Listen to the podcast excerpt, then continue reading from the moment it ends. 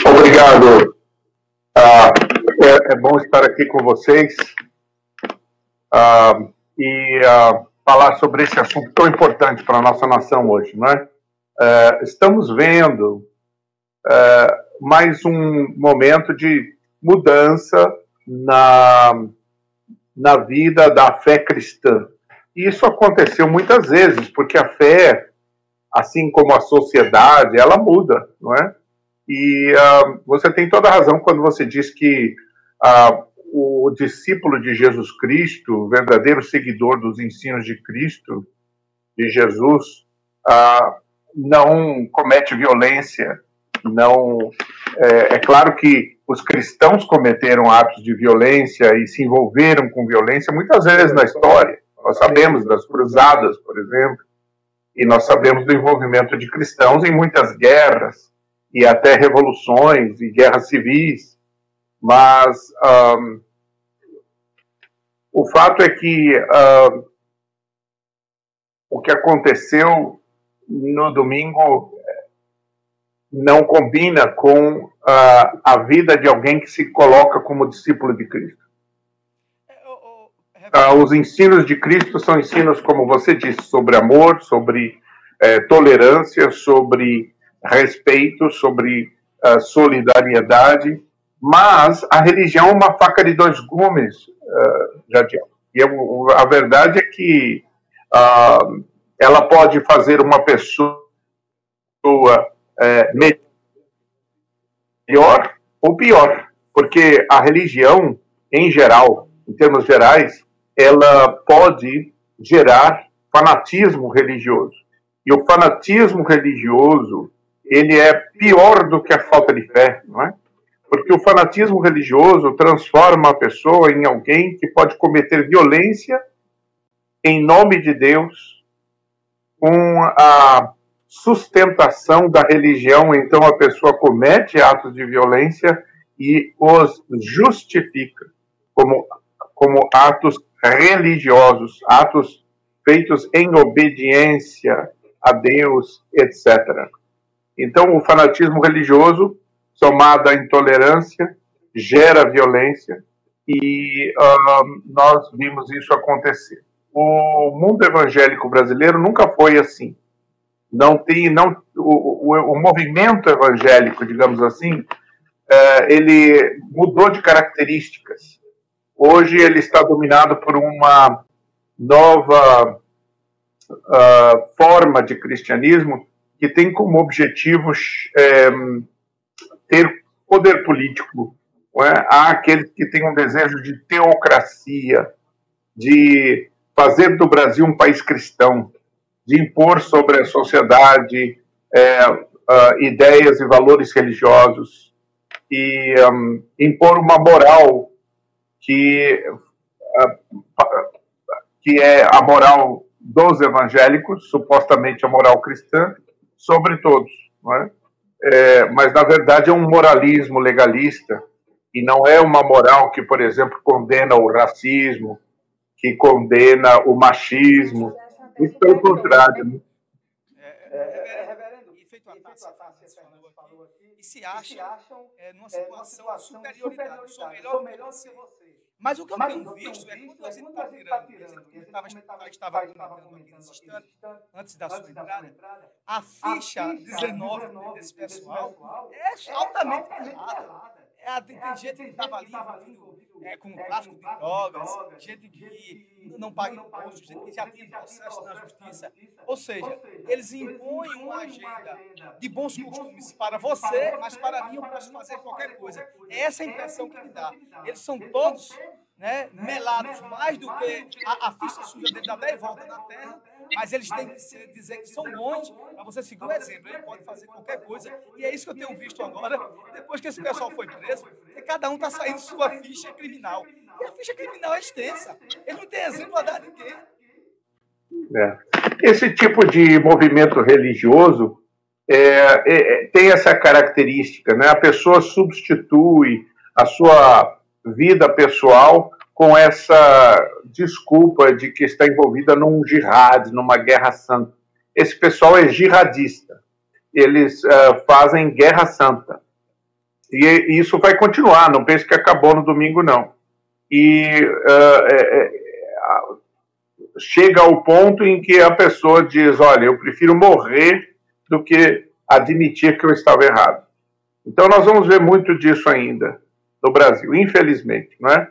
Mas a, a fé cristã é marcada pela humildade. Então, você tem toda a razão de, de ponderar acerca dessas questões.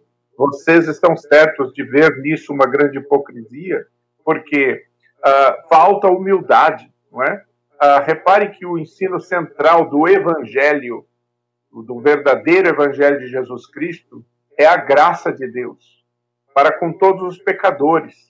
Então, a primeira coisa que a pessoa deveria reconhecer é que somos todos igualmente imperfeitos e culpados perante Deus.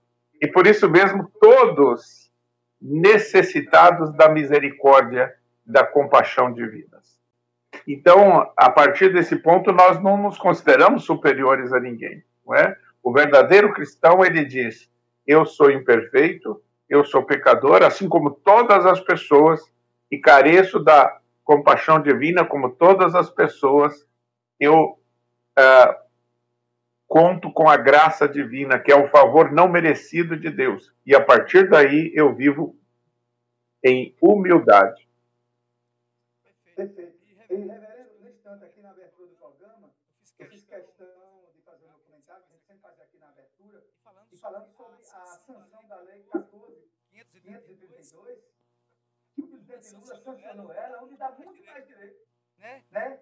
E, e, e preserva o direito de culto de todas as matrizes evangélicas, das matrizes africanas, os evangélicos, né? né? os católicos, onde se dizia que ele ia implantar no o regime comunista para igrejas. E eu fiz questão de falar, gente, onde você olha, olha eles que não podem ser crentes, era uma coisa louca que estava acontecendo durante o processo eleitoral. E aí, com essa assinatura, né, eu fiz questão de deixar bem claro, e agora? Né? né? Nos primeiros, no primeiro, primeiro governo do Lula, foi ele que assinou o Código Civil, onde já dava já, né, a fundamentação do direito a culto, lá no, na assinatura do Código Civil. E agora, com essa lei, a 14, reforça mais ainda o direito a você professar qualquer tipo né, de ideologia religiosa, qualquer tipo de, de, de fé cristã.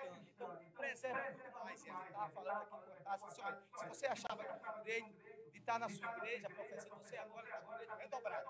Que agora a gente tem uma lei federal que preserva mais ainda. E aqueles que disseram o contrário devem, no mínimo, baixar a cabeça e dizer, eu errei. E a gente tem que falar essas coisas.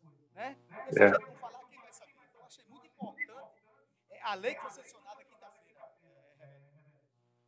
É, nós vemos que o movimento ganhou características de seita, porque o que acontece é que existe uma narrativa alternativa por mais que a gente tente, uh, Jadiel, tentar argumentar com argumentos lógicos, uh, isso não resolve.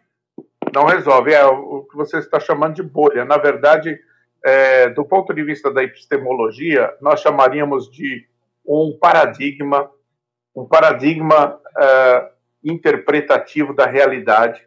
E esse paradigma interpretativo cria uma narrativa alternativa dos fatos. E com o viés religioso, então uh, você chega àquele ponto de dizer: olha, é, isso é do diabo, isso é do demônio, e, um, e, e é uma narrativa, claro, com um certo infantilismo. É o bem contra o mal, é uma narrativa maniqueísta. Então não adianta a gente tentar dizer, olha, não é como vocês estão falando. Não é bem assim. O presidente Lula não é o que vocês estão dizendo que ele é. Não, porque uh, o, o, presidente Bolsonaro não é o que vocês estão dizendo que ele é. Porque há bem e mal misturado em todas as coisas sobre a Terra. Então, é, nós temos que fazer uma avaliação mais ponderada, mais objetiva, mais equilibrada das pessoas, dos movimentos, das instituições. Essa conversa é uma conversa racional, uma conversa lógica, uma conversa científica, é uma conversa acadêmica que não interessa às pessoas que estão imbuídas de um espírito fanático e que adotaram uma narrativa uh, e uma interpretação da realidade e uh, que as move agora e que uh, não se sustenta na realidade, não é? Então, por isso que eu digo que tem características de seita. as pessoas passam por, por aquilo que a gente chama de uma lavagem cerebral, não é? E é impossível. Quem adota essa narrativa não volta atrás. É, a não ser que ela consiga é, passar por um livramento, digamos assim, uma, um, é, libertar-se dessa lavagem cerebral, não é? É? E é muito difícil. Você sabe que eu conheci um, um, uma pessoa nos Estados Unidos que trabalha com essa, com essa, uh, trabalha com isso. Ele, ele ajuda famílias cujos filhos se envolvem com seitas e aí tem que desprogramar a pessoa, não é?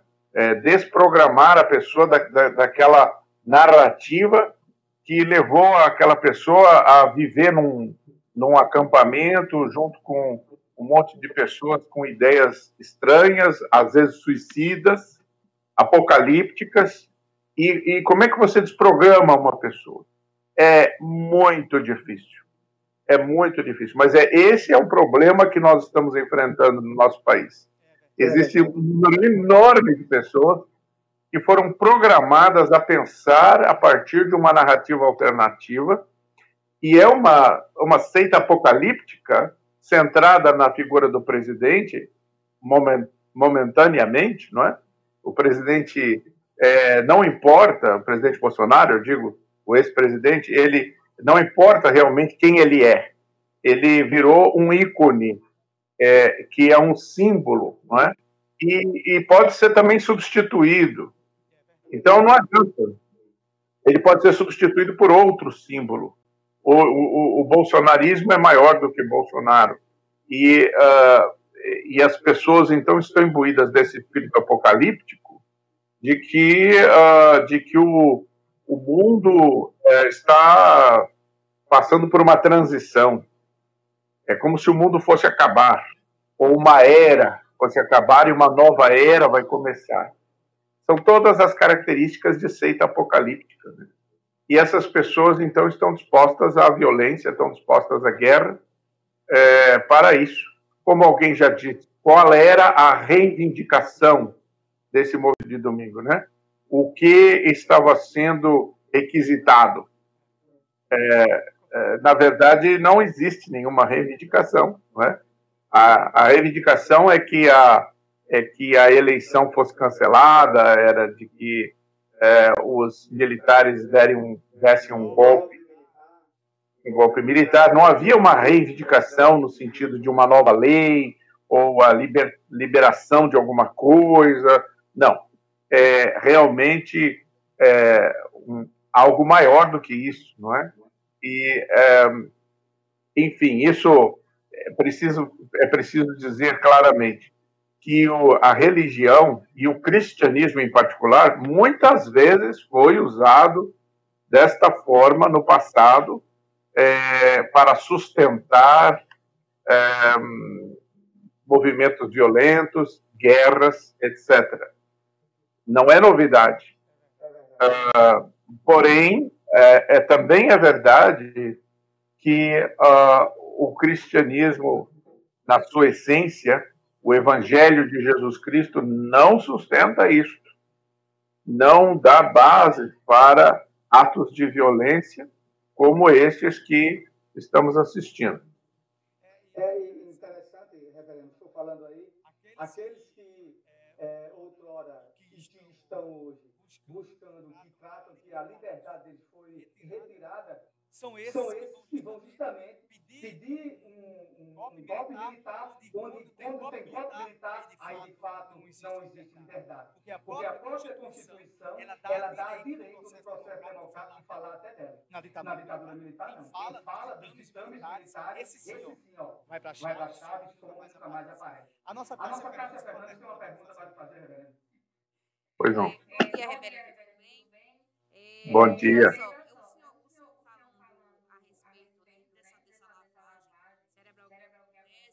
gente sabe que quando eles vai sendo, sendo né, alienados, não é da noite dia, vai se alimentando aquilo como aqueles homens bombas, aqueles terroristas, não é? E para fazer, como pode dizer assim, essa lavagem, né?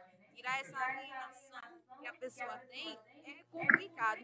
E, e complicado. não pode acontecer isso, né? É difícil, é muito difícil. A gente nunca perde a esperança, não é? Mas é muito difícil. Infelizmente, o problema é que, assim, a gente sabe que tem pessoas que norteiam para o bem, sabe que tem pessoas que norteiam para o mal, né? O, o, o problema disso é eu não compactuar do mesmo pensamento que Jadiel. E aí eu ir com violência. Ah, então aquele cara está diferente de mim, já se torna meu inimigo. E aí eu posso até tentar contra a vida dele. E aí vai Exato. totalmente, totalmente. Né? Tudo bem, tudo bem com pessoas que tinham um pensamento diferente do meu, eu disse, ó, gente. Se o, se o presidente atual hoje legalizar se legalizar isso, aquilo, outro, é, a gente que é cristão vai andando, porque isso sempre existiu. O erro Exato. sempre existiu. Então não é só porque vai legalizar, vamos dizer que a gente sabe que talvez não, né? É, vai legalizar droga, vai legalizar aborto, vai legalizar isso, independente, você não é obrigado a fazer. Você faz Claro. porque é, porque sempre existiu. Mas não é? Sempre É. existiu. Então, parem. Então, claro, claro. E veja, essa é a, é a base da democracia, que haja diálogo. A verdade está na conversa. A verdade está no diálogo. Nós precisamos ouvir, dialogar, chegar a um compromisso, a um equilíbrio, para que a democracia se mantenha. Não é? E, e ah, quando o indivíduo não está mais disposto ao diálogo, quando o indivíduo está convencido da absoluta uh, verdade que ele controla, mantém e possui, então o outro que pensa diferente está no erro. O elemento religioso infantilista coloca a questão entre uma guerra entre o bem e o mal. Eu pertenço ao bem e o outro pertence ao mal. Eu sou de Deus, ele é do diabo. De modo que o que você faz com quem é, está possuído pelo diabo? Você mata. O senhor falando, O senhor falando, o senhor falando, e eu fiquei eu lembrando da parábola do da cavalo. parábola do cavalo. Não sei se Eu o não sei senhor se conhece, senhor conhece a a parábola do cavalo. A parábola É a- a- vou, vou- vou sintetizar ela. ela. A parábola A do parábola do diabo é quando Satanás Satanás joga uma pedrinha no cavalo cavalo e ali ele e ali se ele solta se da solta rédea da dele, rédea dele, começa ali começa a ali a fazer aquele saceiro dentro da casa do, casa do, do dono do dele, dono e ali e acontece tudo. E as pessoas E as começam pessoas a começam a satanizar tudo, não, tudo, porque não, tudo porque é tudo Satanás é que Satanás faz, tudo é o o, demônio o que faz, tudo isso. E e só porque só ele porque jogou ele a jogou a pedra. né? né? Mas ali ele Mas só jogou a pedra no cavalo e o cavalo e o foi. E do mesmo E jeito a gente vê que está acontecendo. As pessoas As estão pessoas estão endemonizando tudo. Né? Não, demônio é o Lula, né? Demônio é Bolsonaro, o Bolsonaro, demônio é isso. As pessoas estão demonizando demonizando tudo e esquecem que a gente é descendente de Caim, descendente de Abel. Tem pessoas que é ruim desde a sua nascença. Né? Tem pessoas que são ruins. Não precisa o diabo estar diabo catucando ali para fazer o errado, não. Faz o errado por prazer, pelo gostar. pelo gostar. E esse Sei. é que é o problema. Olha, é, nós temos que lembrar que, ah, ah, que as pessoas não é, têm inclinações interiores Isso. para o bem e para o mal. É, como alguém já disse, dentro de nós, nós temos é, vários cães. E, ah, e a gente vai alimentar uns e outros não, não é? Então, quais que você vai alimentar? Ah, os, os cães bonzinhos ou os cães malzinhos, né? Porque todos nós temos as duas inclinações dentro de nós. Então, é, a gente precisa é, do Espírito Santo de Deus movendo-nos para a virtude, para o fruto do Espírito. É isso que o, que o Novo Testamento ensina, é isso que o cristianismo prega. Amor, paz, paciência, bondade, gentileza, não é? E, e, e não alimentar as inclinações pecaminosas que há dentro de nós, que fazem com que a gente uh, tenha ódio, que fazem com que a gente tenha raiva, que fazem com que a gente pratique a violência, não é?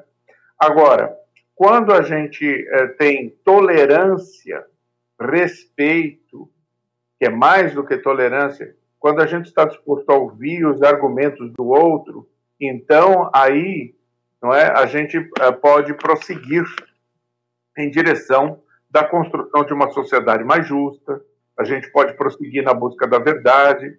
Agora, quando a gente faz a briga entre o bem e o mal, e isso vale para qualquer posicionamento político, né, de extrema esquerda, de extrema direita, aí já não há mais como dialogar, não há mais respeito. Trata-se do seguinte: eu tenho que eliminar o meu adversário, eu tenho que fazer calar o meu adversário. E o movimento bolsonarista, é preciso que se diga, não é simplesmente um movimento de direita. Não é. É um movimento de inclinações extremistas. E esse, esse movimento de inclinações extremistas é um movimento que diz assim: eu não tenho que ouvir o outro. Eu já sei o que é, é o bem e o que é o mal. Eu já sei o que é certo e o que é errado. Agora falta apenas impor a minha verdade sobre todos. Não é? Aí não há diálogo. Então são pessoas arrogantes, donas da verdade, e isso, a religião, como eu disse, é uma faca de dois gumes. Ela leva algumas pessoas a viver dessa forma, a pensar dessa forma, não é? Mas não deveria ser assim. O cristão deveria compreender que ele, que amor, né? Deus é amor. Ama o teu próximo. Ama é, Assim conhecerão que sois meus discípulos, se vos amares uns aos outros, disse Jesus. Mas o que é amor? Amor precisa ser traduzido. Amor não é um sentimento apenas. Amor é compaixão, amor é respeito, amor é solidariedade. O problema é que a gente é, fica é, separando entre nós e eles. Então, a, o, os outros já perdem a sua humanidade nós desumanizamos o outro, como você falou da demonização, da satanização. O que, que é isso? É quando eu desumanizo a pessoa. Aí, quando a pessoa está desumanizada, eu posso praticar violência contra ela em nome de Deus. A pessoa está desumanizada. Agora, nós podemos fazer isso em relação aos bolsonaristas também, não é? Nós temos que tomar cuidado para não desumanizar as pessoas que muitas vezes são vítimas de uma. É como o indivíduo que entra numa seita religiosa, o Hare Krishna, é, no movimento do, daquele japonês, o Asahara, que jogou é, veneno no metrô do, de Tóquio. É, essa pessoa, ela é vítima, ela não é, é, é, ela passou por um processo de lavagem cerebral, tudo isso, e ela precisa ser tratada, claro, com as punições segundo a lei, etc. Não se trata de dizer que a pessoa não, não deve ser tratada segundo a rigidez da lei, é um cidadão como qualquer outro, porém, a gente não pode desumanizar ninguém. No momento em que eu digo essa pessoa é um demônio, essa pessoa, eu desumanizo a pessoa, e o bolsonarismo faz isso, não é? Com o Lula, com os petistas, então o que, que eu faço? Aí eu posso matar, eu posso destruir, eu posso praticar violência, porque não é mais um ser humano. Infelizmente, o processo de lavagem cerebral inclui isso. Então, é claro que é o medo da alteridade, não é? É o medo do outro. É, tudo isso, é, a violência, em geral, é fruto do medo. Do medo daquilo que eu desconheço. As pessoas chamam de comunismo uma organização social que elas é, têm medo, elas têm medo e, e, inventam que é comunista. Agora estão dizendo que o exército brasileiro é comunista também. Não quis ajudar né, na intervenção do domingo. O exército brasileiro é comunista. É, tudo que é, a gente quer ser contra, a gente chama de comunista, né? E uh, é uma palavra código, na verdade, é um símbolo, é uma, uma maneira de você é, rotular aquilo que me é estranho, que eu tenho medo, que eu desconheço, e por isso eu odeio e vou praticar violência contra. A mesma coisa acontece quando a gente, por exemplo, não conhece muito bem a religião islâmica e a gente tem medo dos muçulmanos, e aí a gente é insuflado, isso é pregado, é insuflado, e aí a gente, isso aconteceu na Idade Média, na época das cruzadas, né? Então ali você vai ter pessoas que não são seres humanos, são pessoas desumanizadas. Aí eu posso matar, eu posso praticar violência, porque e em nome de Deus. Por quê? Porque essas pessoas, elas, é, é, eu, eu as desconheço, eu tenho medo delas, eu e eu, portanto, posso praticar violência contra elas. Isso aconteceu muitas vezes na história da humanidade. O que a humanidade precisa é de um esclarecimento acerca dessas coisas, não é? Abraçar cada vez mais um processo de esclarecimento e, uh, e de viver uma espiritualidade. Se esse esclarecimento não exclui a religião, mas tem que ser uma religião que promova a espiritualidade genuína. E a espiritualidade genuína é marcada pelo quê? Pelo amor. Amor traduzido em compaixão, misericórdia, respeito, solidariedade, perdão, boa vontade para com o semelhante. Não é? Nós não podemos, se nós, Jadiel, eu estou preocupado, porque isso acontece também na esquerda. Não é? Também. Então há uma polarização que vai levar o Brasil a uma guerra civil. É, e existem extremistas de direita e de esquerda. Não tem sombra de dúvida sobre isso, reverendo. É. As pessoas estão dispostas a morrer por isso, não é? No, os bolsonaristas, muitos deles. E isso vai se radicalizar ainda mais se não houver um basta e o que, que nós vamos ter? Guerra civil, quando o sangue vai correr. E uh, nós não podemos deixar chegar a ponto.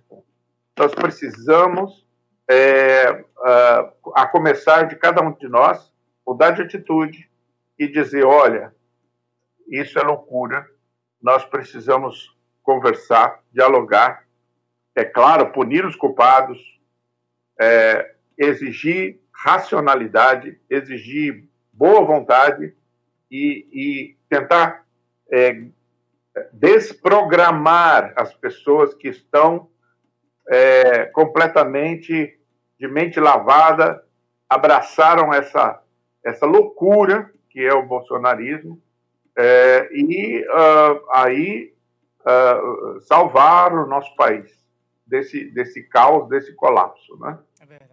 Reverendo, como de, de já é praxe, já é, no nosso, nas nossas conversas, a gente sempre deixa um espaçozinho aí para o senhor dar uma palavra de esperança dentro desse contexto que nós acabamos de falar de comentar aqui para os nossos ouvintes. Olha, a palavra que eu diria para você é o seguinte: nós precisamos ter esperança. Esperança é, é, é, é uma. É, ela se volta para o futuro. A fé tem a ver com o passado, não é? o amor tem a ver com a nossa vida presente, a esperança e a fé, o amor e a esperança são as três virtudes fundamentais da fé cristã, inclusive. A esperança é voltada para o futuro. A gente nunca pode perder a esperança. Quem perde a esperança cai no desespero. E nós não podemos desesperar jamais. Nós temos que crer num futuro melhor. A nossa esperança não pode ser limitada à, à vida após a morte, a ir para o céu Esperança é acreditar que nós podemos construir um mundo melhor para as gerações futuras e que nós podemos viver em paz, produzindo justiça, produzindo o bem para todos, não é? E, e então confiemos, confiemos que uh, nós todos podemos viver isso e aí a mensagem religiosa é não vamos esperar uma intervenção divina. Vamos crescer espiritualmente, permitindo que Cristo nasça e cresça em cada um de nós. Se nós vivermos isso, então nós não precisamos que Cristo venha do além. Nós estamos já com Cristo em nós, e se nós vivermos como Cristo, se nós crescermos em Cristo e o Espírito Santo nos transformar, nós teremos a, a manifestação da presença de Cristo na terra, através daqueles que carregam o nome de cristãos. É? Então, essa é a esperança, viu? Eu uh, não sou fanático, eu sou um místico. E eu digo para você, a esperança da humanidade é essa, é que Cristo se torne uma realidade, o Cristo vivo na mente e no coração de cada ser humano. Pastor, Reverendo Ricardo Quadros, muito obrigado mais uma vez pela sua disponibilidade, sei de seus afazeres, você está direto do Canadá, a gente. Fica muito feliz. Aqui os nossos seguidores aqui das redes sociais, da nossa rádio aqui, falando, elogiando aqui suas palavras. Muito obrigado de coração. Deus lhe abençoe, abençoe sua família. E continuamos nesse sentido que o senhor falou. Não ficar sem esperança, desesperançosos, mas seguir com a esperança que está em Cristo. Muito obrigado pela sua participação. Um sábado de paz e tranquilidade. Um bom final de semana. Muito obrigado.